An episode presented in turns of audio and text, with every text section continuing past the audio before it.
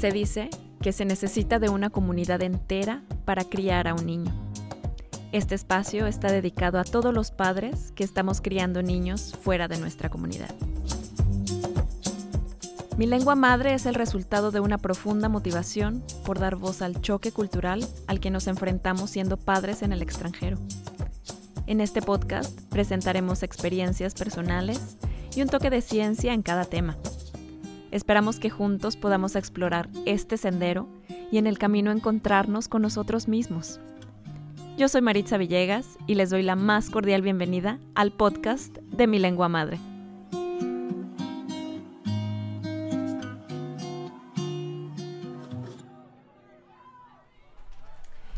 Bienvenidos al podcast de Mi Lengua Madre. Este es el primer episodio y hoy estamos muy contentos porque tenemos a Neila y Johannes.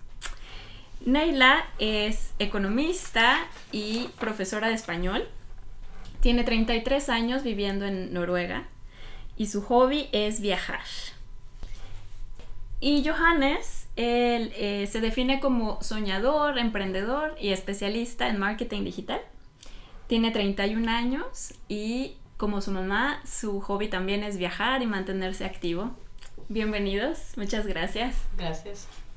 Y el día de hoy queremos platicar de cómo ha sido la experiencia de eh, aprender el español en casa. Nos encontramos en la ciudad de Bergen, en Noruega, donde, donde residimos y cuando yo conocí a Johannes, a mí me impresionó mucho el nivel de español que tiene para mí eso quiso decir un poco que él ha sido muy buen alumno, pero también que ha tenido una muy buena maestra. Yo como mamá de dos niños chiquitos estoy muy interesada en saber cómo ha sido este proceso para, para llegar al, a este punto donde, donde Johannes habla tan buen español. Y bueno, eso es lo que, de lo que me gustaría que platicáramos el día de hoy. Neila, ¿cómo, ¿cómo ha sido para ti? ¿Cómo fue cuando nacieron tus niños? ¿Pensaste, o sea, fue algo consciente el querer enseñarles el español desde el principio?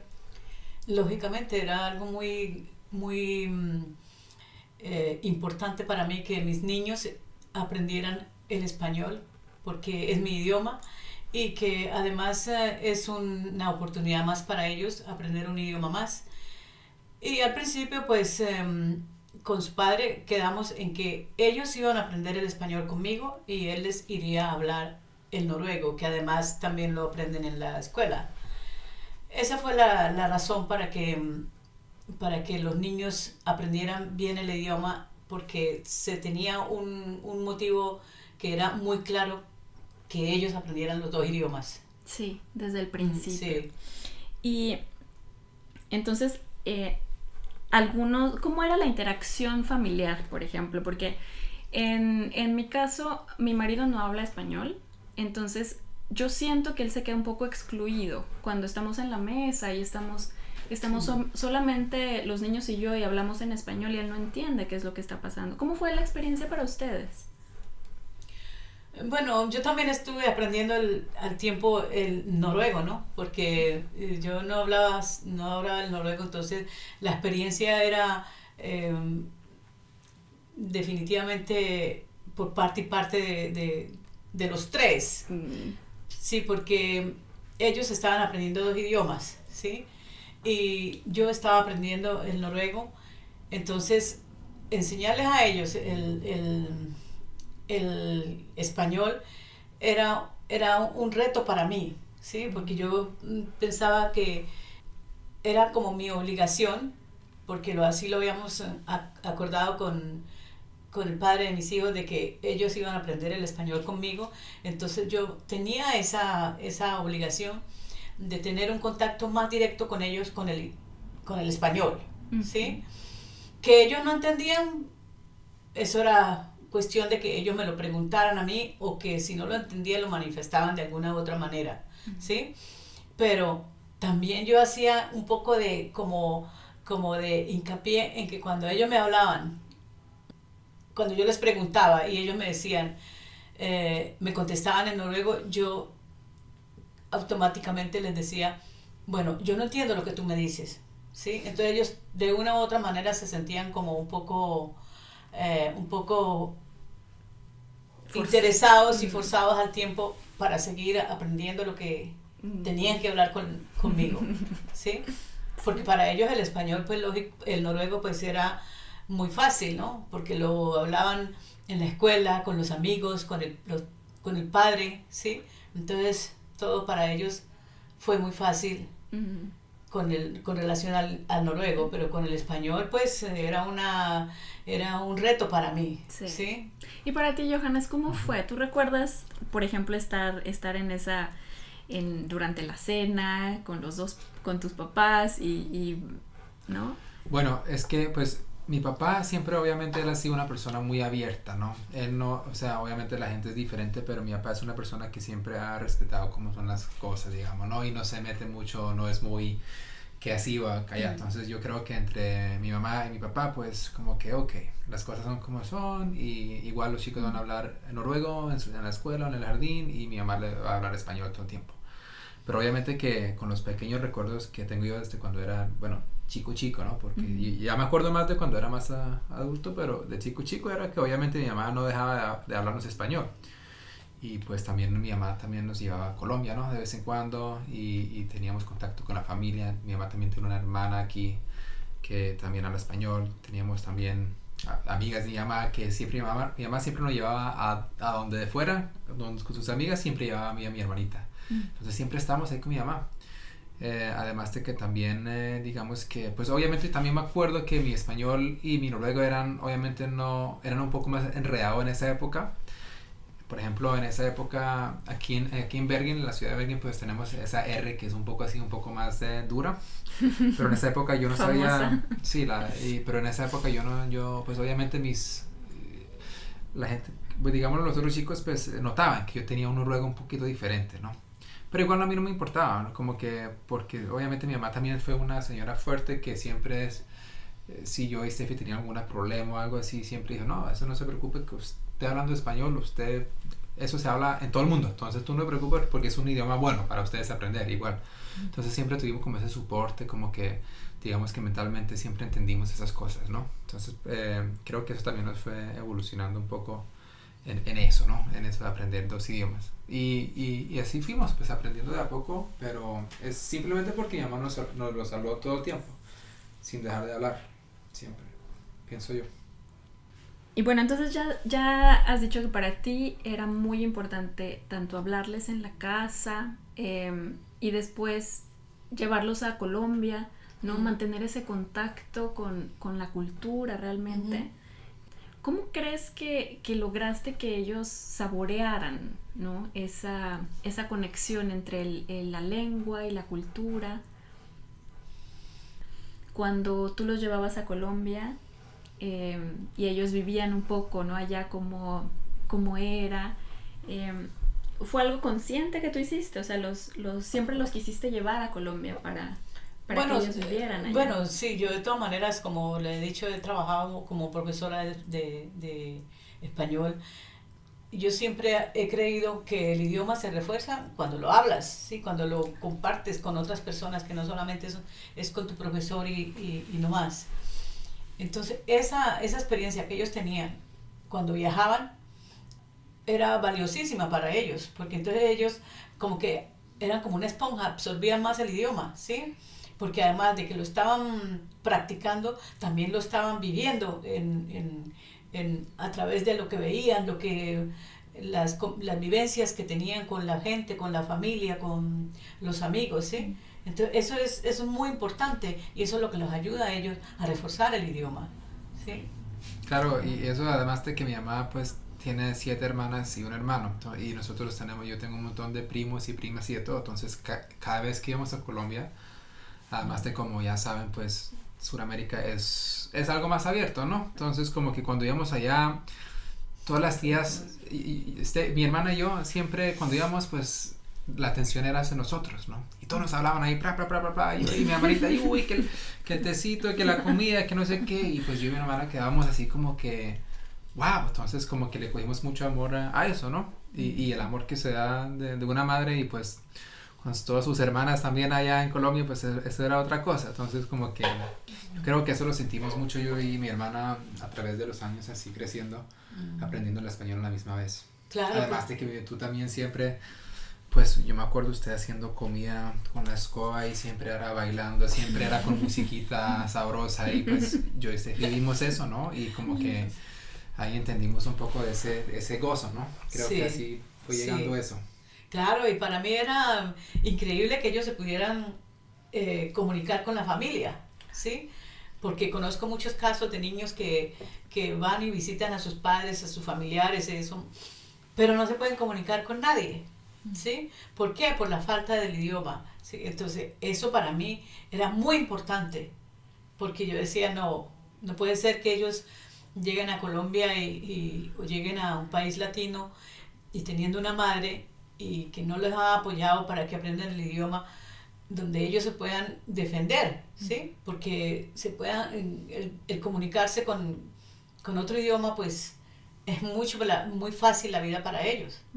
Y eso fue la, la, para mí era increíble cuando yo iba a Sudamérica con ellos y los hacía, los veía, que se comunicaban, que disfrutaban, ¿sí?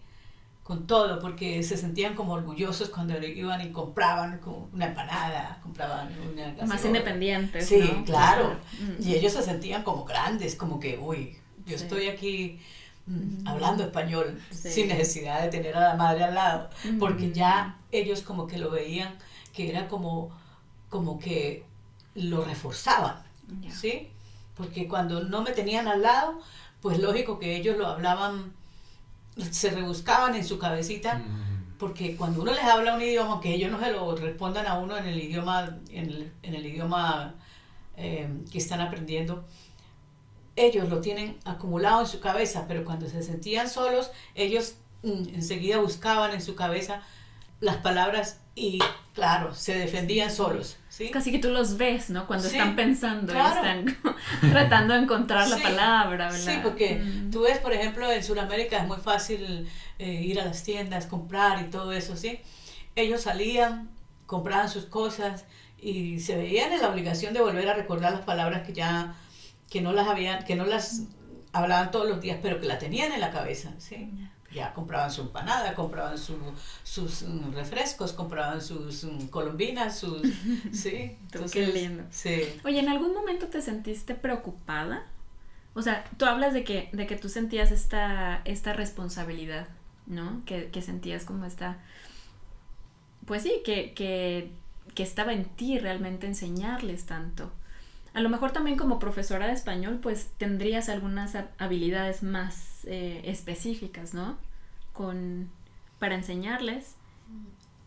El jugar con ellos es muy importante, ¿sí? El ver películas, el ver mm, muñequitos, el ver muchas cosas, porque a veces que los niños tienen dudas, ¿me entienden? Ellos están aprendiendo. Entonces, ellos preguntan. Entonces, es muy fácil cuando tú hablas, cuando tú compartes con ellos eh, o ellos comparten con uno y, van preguntando, ¿no? Entonces, eh, eso es bonito porque entonces uno, uno sabe, uno piensa, oh, qué bonito, ellos están interesados en, saber, ¿sí? Porque esa, esa, realmente es la... Con la parte positiva, digámoslo así, ¿no? Mm, mm. De cuando ellos, eh, cuando uno les, cuando uno no exactamente les está enseñando, pero sí los, los um, está condicionando a que hablen otro idioma, ¿sí? A que lo vayan aprendiendo, ¿no? Y a que, em, pues a que se mantengan interesados también, a que se mantengan motivados, no solamente la parte de forzar, ¿no? De, decir, no te entiendo, o, sí, sí. o este, pero que ellos también vean la, necesidad eh, y, y lo bueno que es. lo bueno que es. Yo creo que más, yo creo que más de todo, mamita, es que simplemente nunca nos dejaste hablar español, siempre lo hiciste y, y todavía lo hacemos y siempre será así, ¿me entiendes? Es como que es natural, para nosotros no es natural hablarnos noruego entre los dos, ¿me entiendes? Y nunca lo va a hacer, ¿me entiendes? Aunque tú sepas hablar noruego, yo lo hablo perfecto. Porque yo también tuve otros amigos con los, con los años, cuando desde que era niño y empecé a crecer un poco, que también tenían padre noruego o padre noruega, y, o sea, Miti miti, 50-50. Que también hay pues eh, que, que, donde no le salió de la misma manera, donde el, padre o la madre extranjera había aprendido un poco noruego y como el niño solamente le, le contestaba noruego porque no quería hablar en ese idioma, pues el padre o la madre extranjera decidía hablarle en, en, su noruego enredado también. Entonces nunca llegó ese lenguaje, como por ejemplo un primo que tengo yo, que también es mitad colombiano, mitad noruego, que, que le ha pasado eso. pero entonces, ¿qué le pasó a, a, este primo cuando tuvo 15 años? Que cuando él ya tuvo 15 años entendió que su primo y yo hablaba mejor español que él, se enojó con su padre. Le dijo, ¿por qué puede ser que mi primo habla mejor español que yo cuando teníamos las, las dos mismas maneras de ver? O sea, teníamos la, las dos... Eh, posibilidades. Posibilidades, digamos, ¿no? Entonces, eh, pero fue porque el papá de él, pues entonces no le habló de esa, de esa manera, ¿no? Digamos. O sea, para ti es natural hablar con tu mamá en español, como que no, no te puedes ver hablando con ella en otra forma, ¿no? No, no, no. Es, es, es como, eso, esa es la, la, Y es que yo también pienso que de todas maneras, eh, cuando, eh, en el caso mío, yo veo poco, eh, un poco absurdo que yo les hable a ellos en noruego. Porque mi idioma materno no es el noruego. ¿sí? Entonces, ¿qué es lo que pasa? Que yo aprendí ese idioma. Aunque lo hablo, algunas cosas tendré que no lo hablo bien. ¿Me entienden? Porque soy extranjera ante el, ante el noruego. Entonces, hablar con ellos en, en noruego me parece como absurdo porque me van a salir cosas que yo no las sé, sé decir muy bien, no las sé pronunciar bien como es exactamente un, un, un noruego con, con, el idioma. Y entonces yo digo, ¿qué les estoy enseñando a ellos? O sea, que estoy hablando un noruego que lo van a aprender mal, ¿me entienden? Entonces no era mi, no era mi intención. Mm, claro. Mi intención era que aprendieran el español conmigo. Claro, el que tú sabes. El que yo el sé. Que, ¿sí? ¿sí? Mm. No, yo no tenía intención de que ellos aprendieran el noruego conmigo. Claro. Porque me parece como... Eso ya estaba. Ah, sí. sí. Y, y, igual pienso que es una buena perspectiva. Porque hasta yo pienso, aunque yo sea mitad noruego, mitad eh, colombiano, hablando español también, pienso que si un día, por ejemplo, me hubiera casado con una noruega, y igual yo voy a tratar de hablar español a mis hijos, ¿me entiendes? Aunque será más difícil para mí, no porque no sé hablar español, pero porque simplemente el noruego se me hace más fácil en realidad también, porque aquí es donde nací, aquí es donde he llevado toda mi vida, ¿me entiendes? Entonces como que, pero, pero si uno es de dos partes, pues Siempre aquí, aquí se va a aprender el idioma como sea, porque Sí. estás viviendo acá y eres un niño. Ujú. Entonces, si uno tiene un padre extranjero, pues que le hable en ese idioma, ¿no? Claro. Eh, y tú sientes que te pertenece la, la cultura la cultura latina, tú te sientes arraigado. Pues eh, eso es algo que eso es algo que he construido con los años, porque obviamente mi mamá siempre hablaba español y siempre había escuchado esa música y bueno, mi mamá me llevaba a sus eventos con sus amigas, íbamos a Colombia, pero obviamente como yo estaba acostumbrado a la cultura noruega, que todavía lo estoy totalmente, soy muy muy noruego de alguna manera también, pero en esa época ya era más tímido, porque es la cultura aquí era más tímida, entonces no me, no me salía tanto esa chispa latina como, como ha hecho con los últimos años, por ejemplo. Pero es, lo que pasó también fue que, obviamente, cuando... Porque uno vive acá, digamos, y aquí es donde tengo mis amigos, aquí, aquí fui a la escuela, yo entiendo las normas y las reglas a lo noruego. Mucho más de lo que mi mamá alguna vez lo va a entender, simplemente porque yo nací acá y viví este, los cero años acá. Pero eh, lo que pasa es que entonces, obviamente íbamos a las vacaciones a Colombia de pronto cada dos o tres años, íbamos un mes, un mes y medio, dos meses. Y yo me acuerdo, lo que yo me acuerdo es que esos dos meses, cuando yo regresaba acá, yo era como que, wow, o sea, ¿qué pasó en Colombia? Pero después ya se olvidaba una vez, porque uno se quedaba aquí otros dos, tres años y ya se me olvidaba otra vez. Íbamos y otra vez era una aventura, ¿me entiendes? Entonces cuando, cuando fui creciendo un poco, en realidad los últimos, digamos, cuatro o cinco años, he querido buscar un poco más de esa identidad que tengo de parte de, parte de mi mamá y he tratado de, de, de, buscar más esa identidad latina que tengo, porque uno se ve en el espejo y uno sabe que uno habla español y que uno se ve un poco diferente que los otros noruegos, entonces uno dice, pues hay que buscar un poco más de esa otra cosa que uno tiene. Entonces, eh, los últimos años sí me siento más identificado y, y también, eh, obviamente, he empezado a escuchar mucha más música latina también. Y, y lo siento, se siente por dentro, es diferente. Sí. Mm. Oye, ¿en qué momento de tu vida te diste cuenta que, que era, eras un poco diferente, que, que, tenías, no sé, a lo mejor cuando eras chiquito con el, con el idioma, con... ¿Te causó algún conflicto? Ah, bueno, conflicto, em, pues conflicto, conflicto. Yo me acuerdo una vez muy bien que me, bueno, ¿cómo le digo yo? Una vez que yo estaba ahí en la, digamos en el barrio donde vivo, Oye, yo soy un, poquito morenito, ¿no? Mi mamá también. Entonces yo salí a la calle ahí y, llegué llorando a la casa porque un niño me había llamado Brunust, que es queso moreno. Y esto, lo que trato de decir con esto es la actitud de mi mamá, porque es, es el corazón y la manera de mi mamá hacer que nos ha hecho a mí mi hermana fuerte. Porque lo que ella dijo no es, ay, no, ni... me dijo, entonces usted salga y dígale que él es un Vitus, que él es un queso blanco. y yo salí y le dije eso y gané, ¿me entiendes? O sea, mi mamá siempre trató de hacernos entender que, mira, aunque estemos en otro país, niños, y aunque ustedes sean diferentes un poco y hablen otro idioma también, ustedes tienen dos culturas fuertes. Y no se le olvide eso, que, que las dos cosas son fuertes y así ustedes van a, van a estar bien. Entonces no se preocupe de lo que va a pasar por afuera. Y, y así aprendimos. Em, así vamos siendo como que, digamos que así bueno, digamos que me sentía afortunado también hablar el español. Además de que obviamente el español también es un idioma que se habla en todo el mundo. Y tú sabes que a los noruegos les gusta mucho ir a España. Entonces cuando uno hablaba español era, ah, nosotros también vamos a España de vez en cuando. Y yo sé español un poquito. Todos los noruegos saben un poquitico de español, ¿no? Porque español es como que bueno, se, está moviendo todo el mundo ahorita, ¿no? Y se está haciendo más y más eh, popular. Entonces, eh, yo creo que eso también me hizo más fácil eh, con ese idioma con el tiempo, ¿no? Como que la gente le gustaba ese idioma también. Y también le aprendía a, personas así en mi escuela, me preguntaban cómo se decía esto y lo otro, entonces yo me, sentía como que, wow, puedo aprenderle algo que me enseñó mi mamá a otras personas también que me preguntan cómo son esas cosas. Em, pero más de todo la música y la manera como como yo veía Colombia cuando iba allá desde niño, ¿no? Eso es lo que me, me, impactaba más.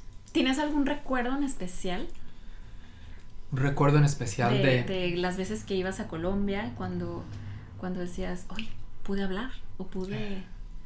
Yo creo que yo creo que en general los recuerdos más buenos que tengo de Colombia en esa época siempre era la familia, el amor que le daba la familia, las reuniones, la habladera entre las hermanas y los hermanos y los primos y ah, todos, ¿me entiendes? Hablando al mismo Como que todo eso, ¿me entiendes? Como que eso era, era único, ¿me entiendes? Español por todos lados.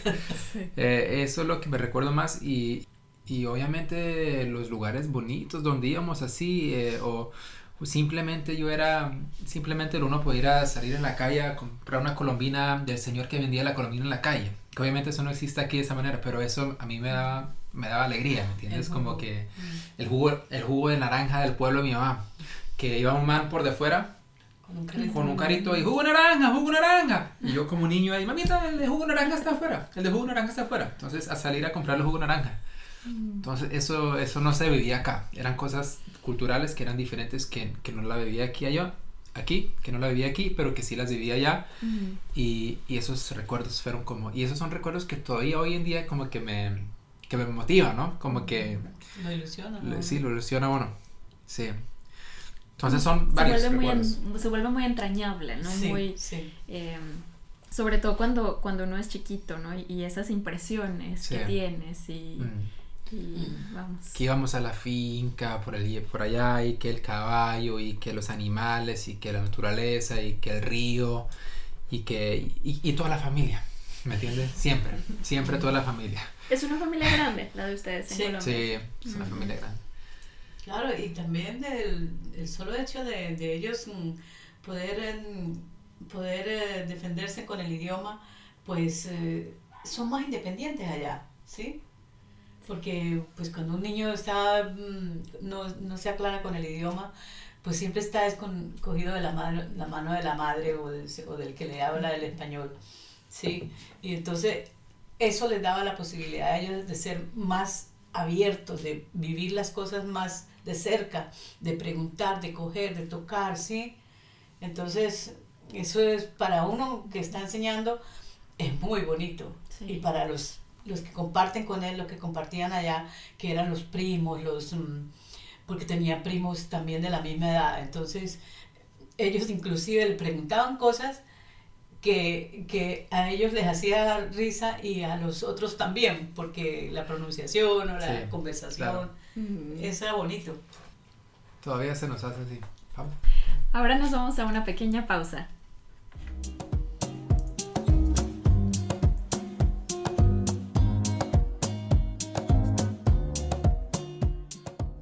Mi lengua madre es un proyecto que busca fortalecer los vínculos afectivos entre padres e hijos a través de su idioma y su cultura. Te invitamos a que nos visites en milenguamadre.com, así como en todas nuestras redes sociales, arroba mi lengua madre.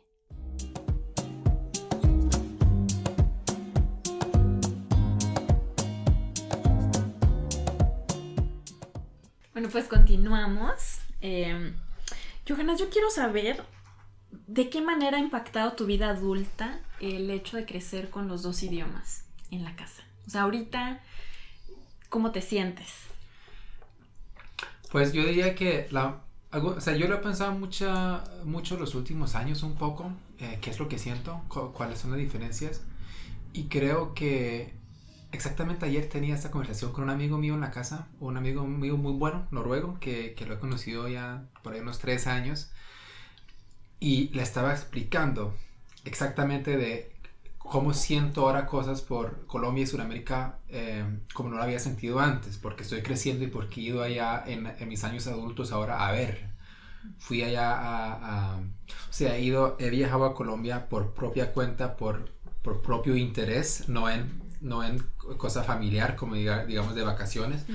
y he viajado internamente por Colombia y diferentes partes en Sudamérica, conociendo de, o sea, de mi propia manera, ¿no? Sin tener ningún impacto de otras personas, y he podido, digamos, ver esas cosas lindas que, que siempre me van impactando más y más. Y lo que yo le estaba diciendo ayer a mi amigo es que que me parece muy raro porque yo también obviamente me siento igual de noruego como es mi amigo y nos entendemos perfectamente, pero le digo, es tan raro pensar que igual somos tan iguales, amigo mío, pero tú no vas a poder entender esta parte otra que tengo, escuchar esa música, de sentir ese gozo, de poder estar con personas que entiendan esto, de simplemente, bueno, sentir ese amor que es tan profundo por, eh, por esa cultura, ¿no? Que es tan diferente a lo que de lo que está aquí eh, y obviamente me encantan las dos cosas pero pero es cuando yo le trato de explicar eso yo le digo eso es negro contra blanco son es o sea es demasiado diferente digamos. Entonces pero pero y algunas veces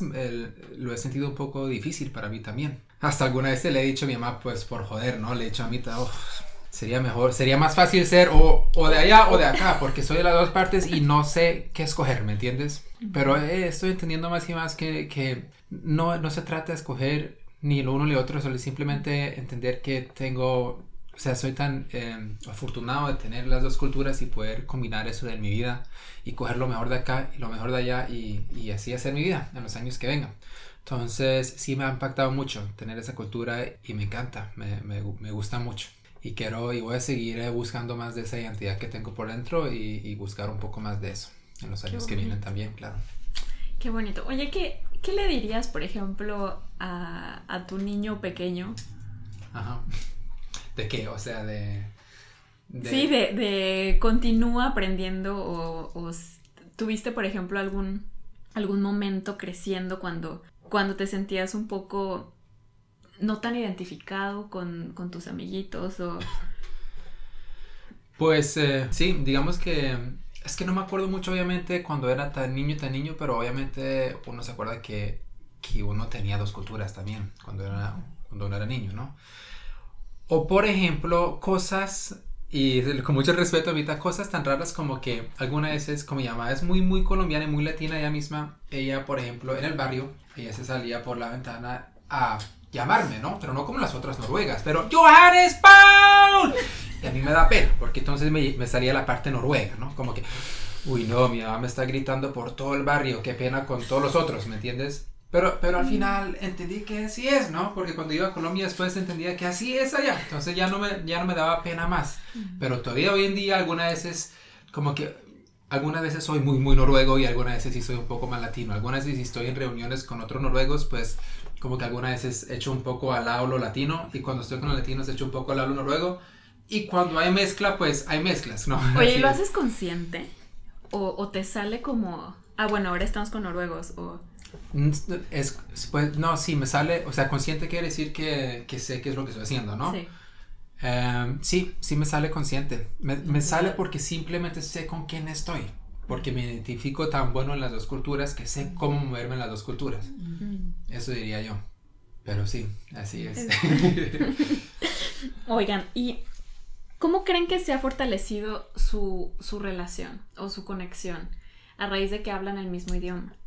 Entre, dos? Sí, entre ustedes dos. ¿Qué piensas tú, mamita? Es algo, es más cercana, ¿me entiendes? Porque de todas maneras el poder comunicarse en el mismo idioma, hay más posibilidades de que él entienda lo que yo le quiero decir y yo entienda lo que él ha entendido, ¿sí? Porque, claro, él está aprendiendo el idioma y yo estoy tratando de que él entienda lo que yo le quiero manifestar con el idioma, pero hay veces que se, se, se malinterpreta, o sea, no, no negativamente, sino en la forma de que tal vez no lo puede asimilar, como por ejemplo dos nativos hablando el mismo idioma. Entonces, hay veces ellos tienen dificultades, ¿no? Pero en general la experiencia es muy positiva. Mm. Es muy positiva porque tú tienes más acercamiento con la persona, ¿sí? Mm. Ellos entienden más lo que yo le quiero decir, entienden más cómo soy yo. Y como él estaba diciéndolo hace un rato, yo llamaba por la ventana a él gritando.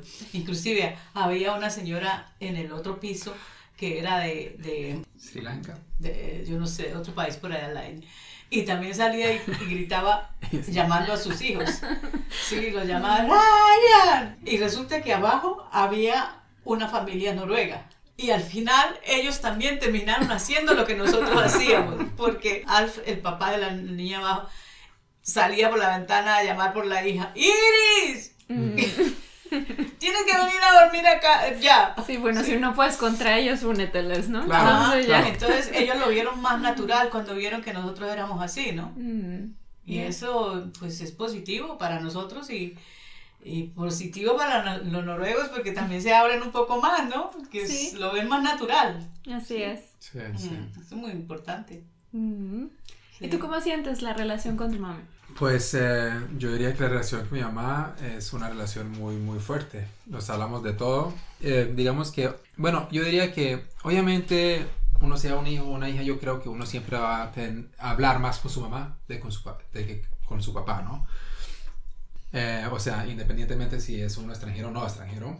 Pero, pero igual pienso que la comunicación que tengo mi mamá es, es otro nivel ya. Es como que nos hablamos de todo, nos hablamos todos los días. Y simplemente me gusta estar al lado de mi mamá. Aunque no necesitemos hacer algo en específico, es simplemente estar al lado de mi mamá, ¿me entiendes?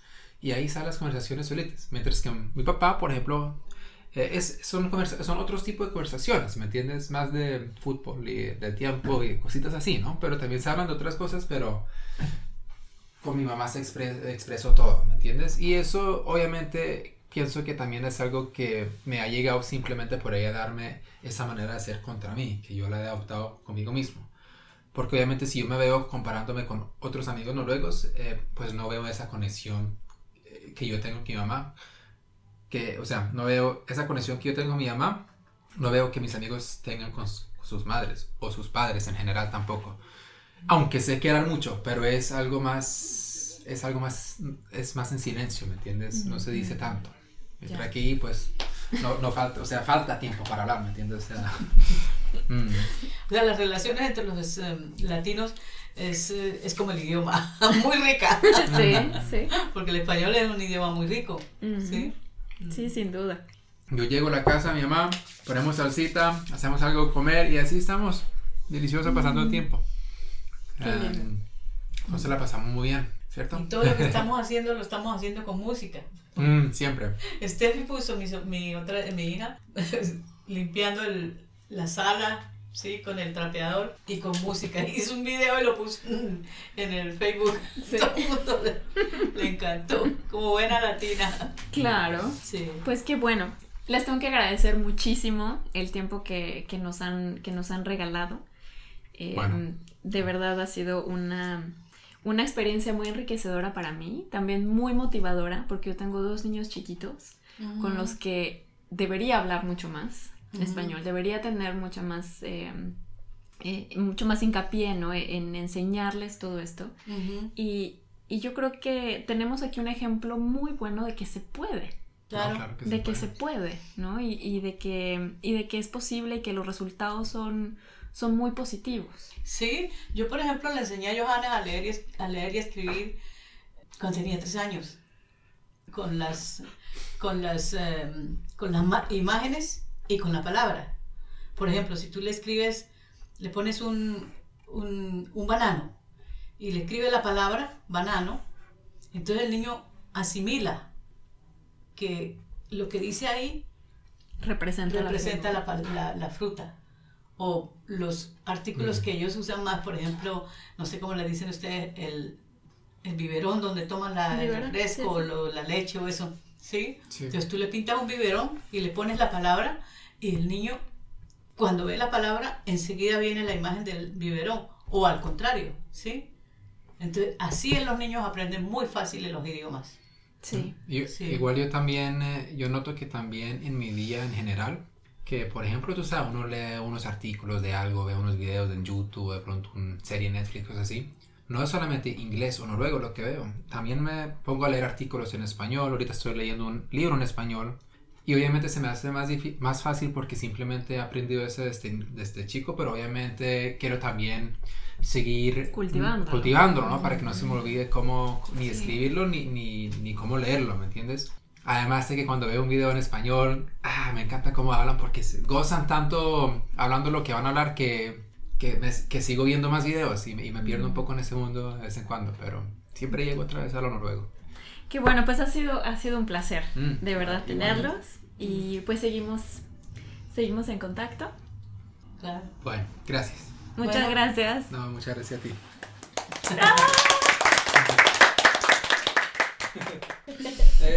¡Uh! ¡Terminamos!